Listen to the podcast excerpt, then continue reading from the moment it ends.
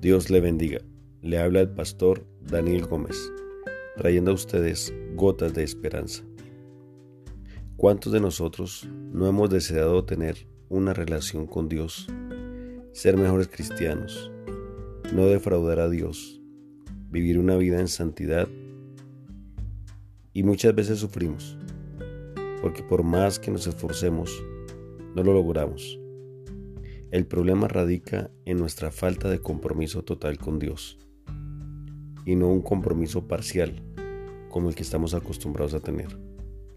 La palabra de Dios nos dice en Romanos 10:17, así que la fe es por el oír y el oír la palabra de Dios.